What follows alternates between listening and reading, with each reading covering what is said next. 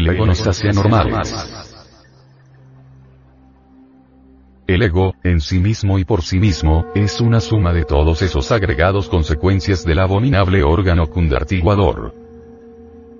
Tales agregados psíquicos, están debidamente clasificados en psicología experimental.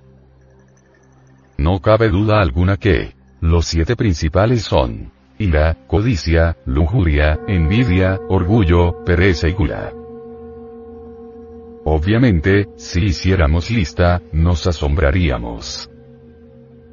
Como bien dijera Virgilio, el poeta. De Mantua, aunque tuviéramos mil lenguas para hablar y paladar de acero no, alcanzaríamos a enumerar todos nuestros defectos cabalmente. Es bueno que ustedes entiendan que tales defectos o agregados psíquicos, se conocieron en el Egipto de los faraones con el calificativo de los demonios rojos de Set. Así que, en verdad, debido a esta cuestión, la conciencia humana quedó enfrascada, embutida, embotellada, entre esas pésimas consecuencias del abominable órgano cundartiguador, si antes la conciencia se hallaba despierta integralmente, en un ciento por ciento, motivo básico como para gozar del estado paradisiaco o idénico, al quedar enfrascada, indubitablemente, se tornó condicionada y cayó en el proceso hipnótico del sueño. Hoy, en verdad, los seres humanos se encuentran sometidos a hipnosis colectiva. Queremos decir, en forma enfática, que la fuerza hipnótica de la naturaleza influye en todos los seres humanos en forma masiva. Desdichadamente, solo nos damos cuenta del hipnotismo, exclusivamente, cuando la fuerza hipnótica del mismo fluye precipitadamente, como en el caso de una sesión de hipnología. El venerable maestro, Samael Aumeor, al respecto dice, Mas es cierto y de toda verdad, que el hipnotismo fluye por doquiera. En tiempos antiguos, se representó el gallo de los Abraxas con una doble pata de serpiente, esto nos invita a pensar en él. Odielop del distinguidísimo caballero Reschenbach. Hay dos serpientes nos dice Elipas Levi. La una es la que asciende por la vara de Esculapio, el dios de la medicina. La otra, es la horrible pitón de siete cabezas que se arrastraba por el lodo de la tierra, y que Apolo irritado hirió con sus dardos. En lenguaje rigurosamente bíblico diríamos. La primera, es la serpiente de bronce que sanaba a los israelitas en el desierto, aquella que se enroscara en el lingam generador o en el Tao del bíblico Moisés. La segunda, es la serpiente tentadora del Edén. Así que, cuando ella asciende por la espina dorsal nos ilumina, transforma y revive totalmente. Bien sabemos que aunque el Cristo es nuestro Redentor íntimo de acuerdo con la filosofía del Salvator Salvandus, nada podría ser él adorable sin la serpiente. Ella es el resultado de las transmutaciones de la libido, y que analizará, más tarde, Sigmund Freud en su psicoanálisis. El aspecto negativo de la serpiente ignia de nuestros mágicos poderes, obviamente es la serpiente tentadora del Edén, el abominable órgano cundartiguador, la horrible pitón. En los antiguos tiempos lemúricos, en aquellos tiempos en que los ríos de agua de vida manaban leche y miel, la serpiente sagrada ascendía victoriosa por el árbol de la vida, este se encuentra representado en nuestro organismo por la espina dorsal del asceta gnóstico. Desafortunadamente, debido a la equivocación bastante deplorable de aquellos cosmocratores, que por error originaran el choque del cometa Cóndor con la elíptica de nuestro mundo Tierra, se tomaron medidas terribles para, después, dotar a la humana especie con el abominable órgano cundartiguador. Incuestionablemente, nefastos ritos mezclados con el pecado original, pusieron en marcha a Pitón, desde su hueso coxígeo hacia los infiernos del hombre. Si esto no hubiese sucedido, las pésimas consecuencias de esa abominación, no hubieran surgido en nuestra naturaleza. Entonces, ahora, tendríamos la conciencia objetivizada, despierta. Esta pobre humanidad ha sido víctima de la equivocación de algunos individuos sagrados, y resulta esto lamentable. Claro está que, aquellos tendrán que sufrir las consecuencias de sus errores, y en un futuro Mahaman Avantara cancelarán sus deudas. No son ellos perversos ni nada por el estilo. Téngase en cuenta que el muy respetable y muy venerable Arcángel Sakaki, es uno de los cuatro tetrasustentadores. Lamentamos que hubiera venido demasiado tarde. Si no, muy distinta hubiera sido la suerte de esta humanidad. Bien, hoy por hoy, tenemos que aceptar las cosas como son, se encuentra. Dormida la conciencia, eso es obvio.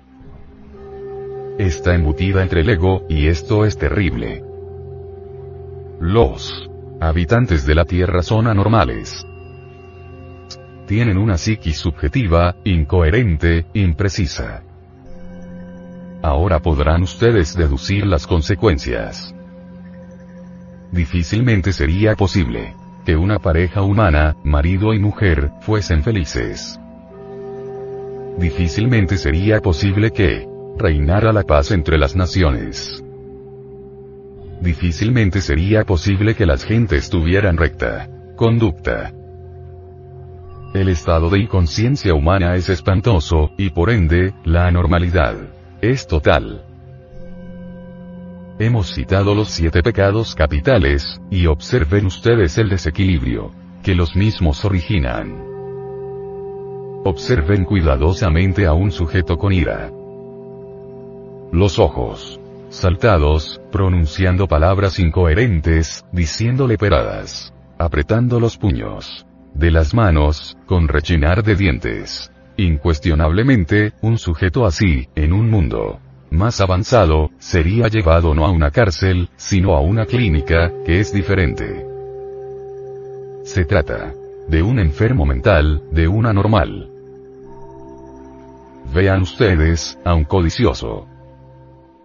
Desea en forma desmesurada un puñado de monedas, tal vez una casa. Con el tiempo ha de volverse rico, valeroso. O algún pedazo de tierra que él nunca fabricó. Es una normal. Y si trabaja en alguna gran empresa, por lo común viene a adquirir en su organismo, úlceras en el estómago. Se llena de terror. Ante la posibilidad de una venta frustrada, etc. Miren ahora a un lujurioso. Actúa como las bestias y tal vez peor. Porque, ustedes jamás han visto a un toro buscar sexualmente a la hembra cuando ésta está embarazada o con el menstruum universal. El lujurioso es capaz de todo eso y aún más. Puede convertirse en violador, y en este caso, es peor que los brutos, es algo imposible. De describir con palabras, un demente satírico, producto de tales egos de lujuria, siempre resulta el fracaso. En el terreno de la literatura tenemos el satiricón, obra que entonces escribiera Petronio en la época de la decadencia romana. Alguna vez estudié tal libro, no en forma total, llegué hasta la mitad y lo arrojé con gran asco. Sin embargo, esa obra fue muy apreciada en épocas de Nerón por los retóricos de Roma, esto no lo ignoran los eruditos de la literatura clásica. ¿Y qué diremos de los envidiosos? ¿Cuántos sufren por el bien ajeno? Sí, tienen automóvil, lloran y se desesperan cuando ven a su vecino con un coche mejor. Y, si su casa es humilde, se alan sus cabellos, retuercen sus labios. Sufren hasta lo indecible al saber que su amigo fulano de tal posee una casa mejor. ¿Cómo es posible que aquel tenga una mansión más bella, si fue mi compañero de escuela? ¿De dónde acá ha resultado con tanta suerte? Y ahí viene la calumnia posiblemente sin doctorarse, ¿cómo es posible que ahora esté tan bien? ¿Qué sufrimientos tan raros por el bien ajeno? ¿Cuánto dolor? Y en cuanto hube de penetrar en esos archivos acásicos, mencionados por un Mr. Leadbeater, o una Annie Besant, o Blavatsky, entre los mismos hallé aquel que en vida fuera conocido con el nombre de Napoleón Bonaparte. Todavía moraba aquel hombre en la región de los sacramentos. Vestía con su manto de emperador, imponente caminaba. Su mirada era la de un sonámbulo convencido de que gobernaba. ¿Quién eres? Le dije. Respuesta. Soy el emperador Napoleón Bonaparte, el emperador de Francia, rey de Roma. Su orgullo era insoportable. Incuestionablemente, en el espacio psicológico, el orgullo le hacía aparecer ridículo en el sentido más completo de la palabra, espantosamente ridículo. El orgulloso puede ser herido mortalmente, por el justo. Cae estrepitosamente el orgulloso ante la palabra del justo. El peor enemigo del orgullo se llama justicia. Qué anormal es el orgulloso. Ve a todo el mundo chiquito. Qué Extraño su comportamiento, qué ridículo. Se cree muy grande cuando, en realidad de verdad, es extremadamente insignificante. Qué miradas, qué poses las del orgulloso. No es una persona normal. Qué actitudes, qué modo de caminar, qué modo de proceder. Con sus semejantes. Delirayal se cree colosal, perfectamente normal. ¿Y qué diremos del perezoso? Es una normal, no quiere trabajar. En él reina la inercia, no hace nada por vivir. En el terreno de la agricultura no hace nada. Los lugares donde los agricultores son perezosos, hay hambre y desolación. Y en todos los terrenos de la vida práctica, tiene que haber estancamiento. Aunque urge su actividad, él Descansa en su hamaca. No hace nada cuando debiera hacer. Quiere comer sin trabajar. Quiere existir, pero no hace nada por su propia existencia. Es algo que tiene y no tiene. Vida, algo que pesa sobre los hombros de la sociedad, un parásito que se nutre de la vida. De otros. Algo anormal. Y del glotón, ¿qué diríamos? Observen ustedes que las personas demasiadas obesas, demasiados gordas, salvo algunas excepciones debido a cuestiones de la tiroides, son glótonas por lo común. Cada rato están comiendo. Dichos sujetos quieren tener una panza deforme, ¿para qué? ¡Qué horrible se ven! Comen y comen. Incesantemente se miran en el espejo y no se dan cuenta de que son espantosamente feos. Siguen comiendo. He aquí el glotón. He citado tan solo a los siete pecados capitales, y se darán ustedes cuenta que el ego nos hace anormales. La psiquis de los seres humanos es anormal. La conciencia, embutida entre los agregados psíquicos, se procesa en virtud de su propio Embotellamiento, eso es obvio. ¿Qué es lo que necesitamos, pues, urgentemente? Es incuestionable que, antes que todo, debemos despertar, urge el despertar, necesitamos el despertar.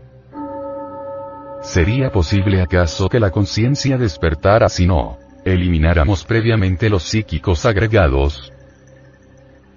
Es obvio que no. El animal intelectual equivocadamente llamado hombre tiene tan solo un 3% de conciencia. Y hay gentes que no tienen ni siquiera el 1%. Son autómatas. Absolutamente. Esto es lamentable. ¿La muerte del cuerpo físico resolvería acaso este problema? ¿Piensan ustedes que, tal vez algún credo religioso, con sus promesas, post-mortem, podría dar origen al despertar de la conciencia en un más allá. Categóricamente habré de decirles que eso no es posible. La muerte en sí, desde el punto de vista rigurosamente matemático, es una resta de quebrados. Si nosotros hacemos tal resta, concluida la operación aritmética, ¿qué es lo que continuará? ¿Podría responderme aquí, alguno de los presentes. Los valores continúan en el espacio psicológico. Estos son positivos y negativos a la vez. Indubitablemente, los agregados psíquicos positivos, podrían ser calificados como buenos aunque no supieran hacer el bien jamás, y aunque sus buenas acciones nos condujeran siempre al error. Ostensiblemente, los agregados psíquicos negativos, pueden y deben ser calificados como malos. Eso es obvio. Los valores en el espacio psicológico y en el estado postmortem, se atraen y repelan de acuerdo con la ley de imantación universal.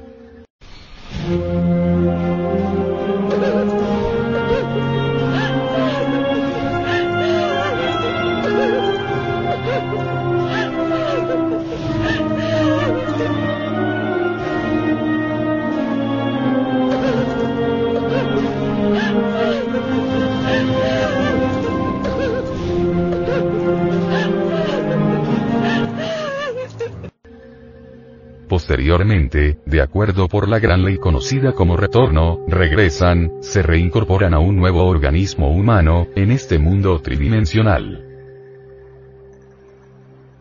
De Euclides.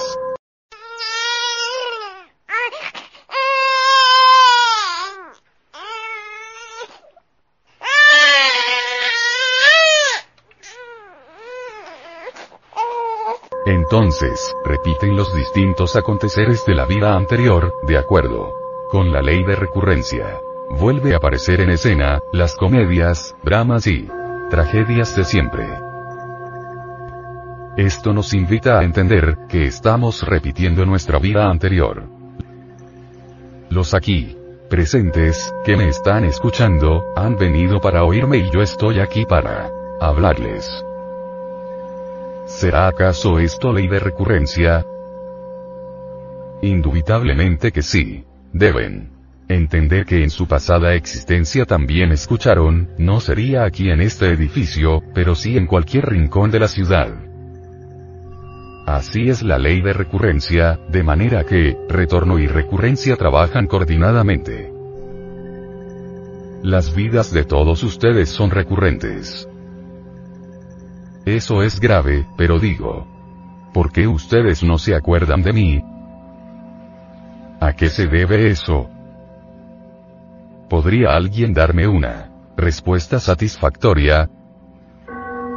Discípulo.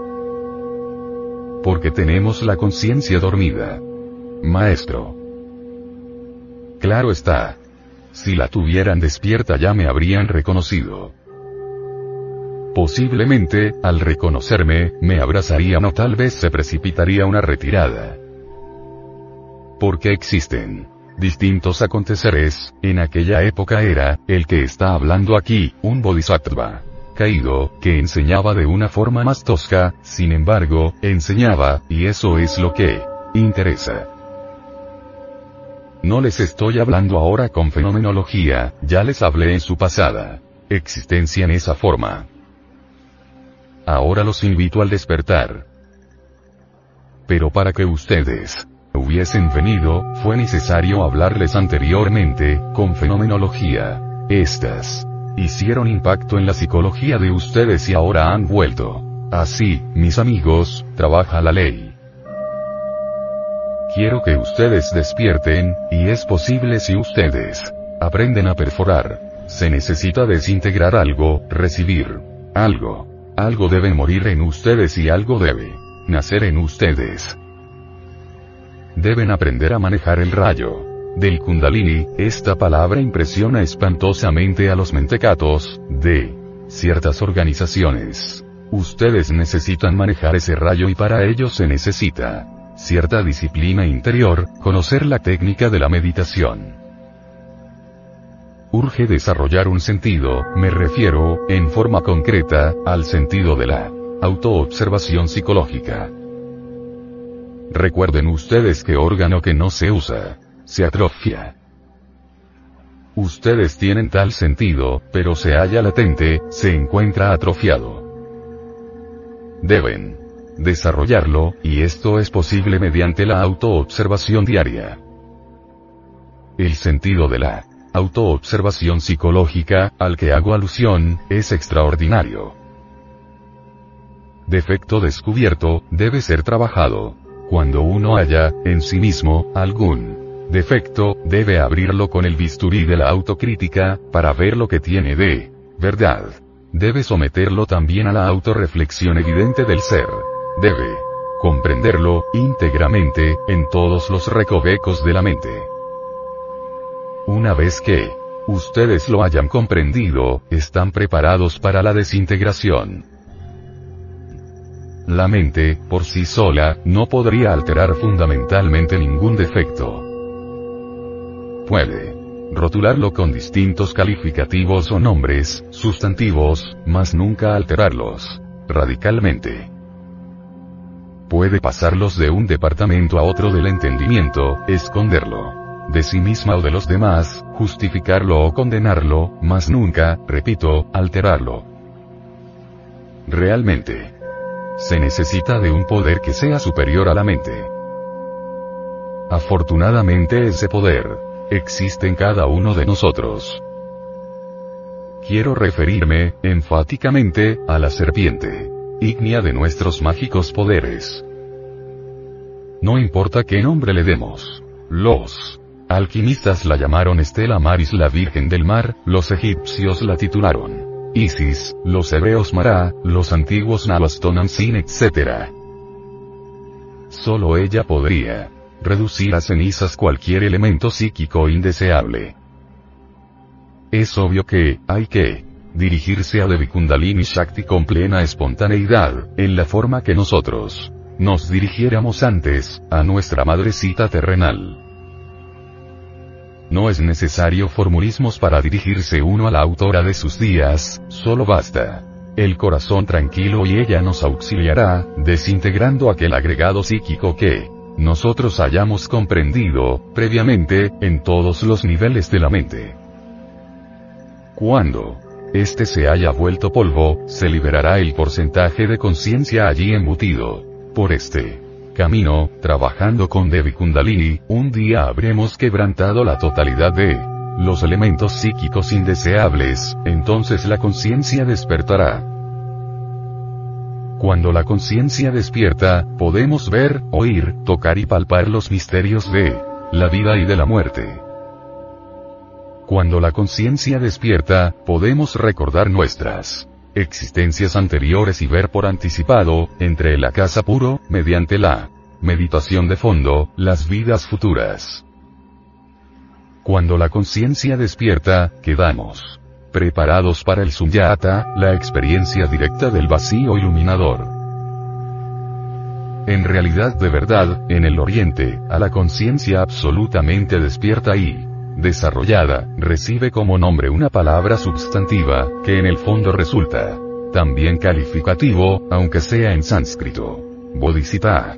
El Bodhisattva debe ser creado, en nosotros y dentro de nosotros mismos, aquí y ahora. Antes de que alguien pueda convertirse en Bodhisattva deberá convertirse en Bodhisattva. Bodhisattva, obviamente, es algo muy grande. En el mundo oriental, se conocen dos clases de individuos sagrados. El primero es el de los Budas. Pratyakas y Esravakas. El segundo, es el de los Bodhisattvas de compasión. Los Budas pratyekas, obviamente, nunca trabajan por la humanidad, solo se preocupan por su desarrollo interior, no serían capaces de subir jamás a un patíbulo para entregar su vida por la humana especie. Los Esravakas, son meros aspirantes a Budas. Pratyekas. Los Bodhisattvas son diferentes.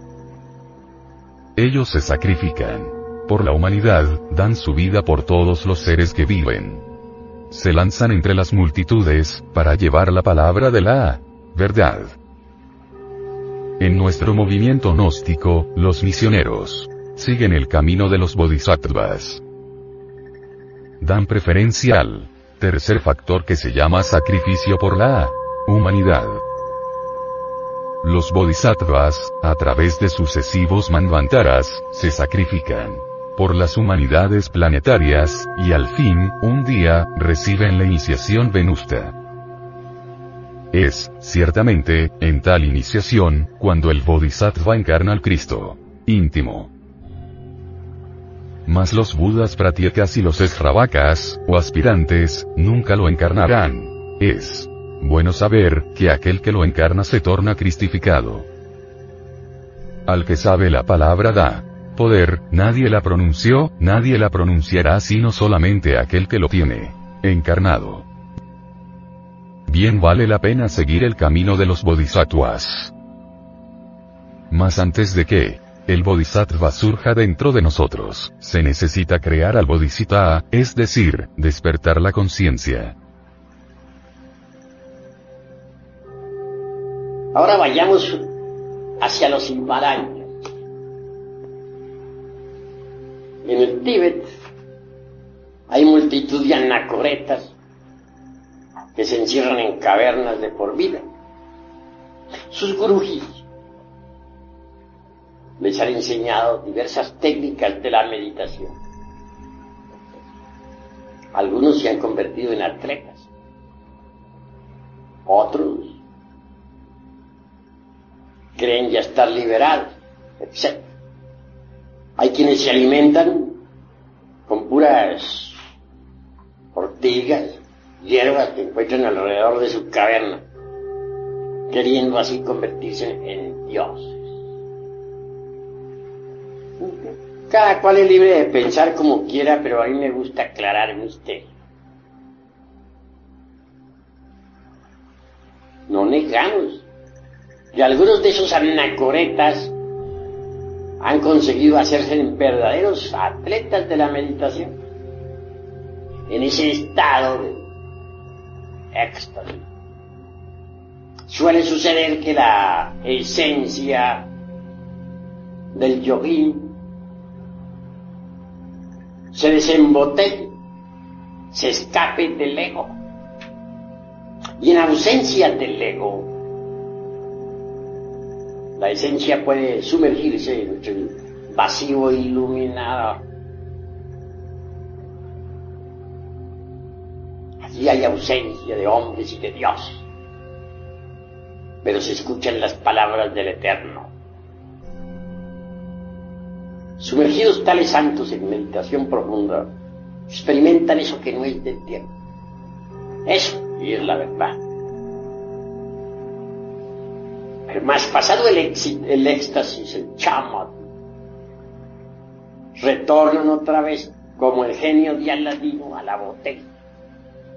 Se meten entre el ego para continuar con sus penitencias. Un día de esos tantos puede que se escapen en un Mahasamadhi, se desencarnen. La esencia está acostumbrada ya por disciplina a escaparse salirse del ego. Entonces procederá así, con la muerte del físico. Y esa esencia podrá inclusive hasta viajar a los planetas del Cristo. Planetas que giran alrededor de nuestro sistema solar, como giran los planetas. Así gozarán de un samadhi delicioso. Sucede que en los planetas del Cristo existe otra naturaleza muy distinta a la nuestra. Así como la naturaleza nuestra, la del mundo físico, está sometida a los procesos de nacimiento, crecimiento, desarrollo y muerte. La naturaleza de, los, planetas del Cristo que giran alrededor del Sol es diferente. Esa naturaleza, son, esa naturaleza es inmutable eterno. No está sometida a cambio ni a muerte. Por lo tanto, quienes viven en los planetas del Cristo son felices, gozan en su interior, pues, de los esplendores del Cristo íntimo y viven en un éxtasis permanente. Así estos yoguines desembotellados Gozarán por un tiempo de la felicidad de los planetas del Cristo. Podrán flotar en el ambiente circundante. Mas con asombro tales yoguinis verán que no son habitantes de esos mundos. Se les admite de visita, pero que realmente no tienen derecho a existir allí.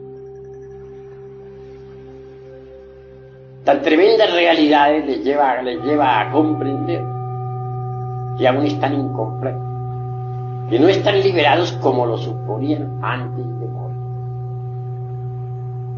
Y con dolor regresan nuevamente, como el genio de la lámpara de Aladino a la botella, es decir, al ego. Así, hay muchos que en el Oriente, en el Tíbet, se consideraban santos e iluminados, que desencarnaron en Mahasamadhi, y que el pueblo veneró como a dioses, viven ahora en el mundo occidental convertidos en personas vulgares, comunes y corrientes. De manera, pues, que si uno no aniquila el ego, no logra la liberación final. Esa es la cruda realidad de los hechos. Aunque practique muchos ejercicios yógicos, aunque se encierre en cavernas aislados del mundo, alimentándose con hierbas por ahí silvestres, etc. Si no destruye el ego, no se libera.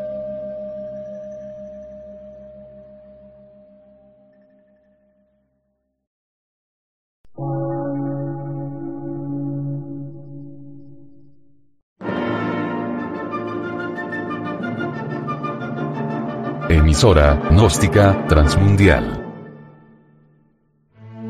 Por una nueva civilización y una nueva cultura, sobre la faz de la Tierra.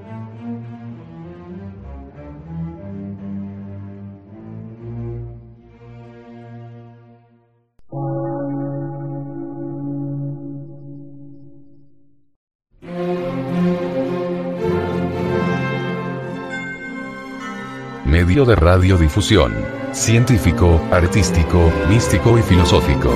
De la Asociación Colombiana de Centros de Estudios Gnósticos, Antropológicos, Psicológicos y Culturales. A.C.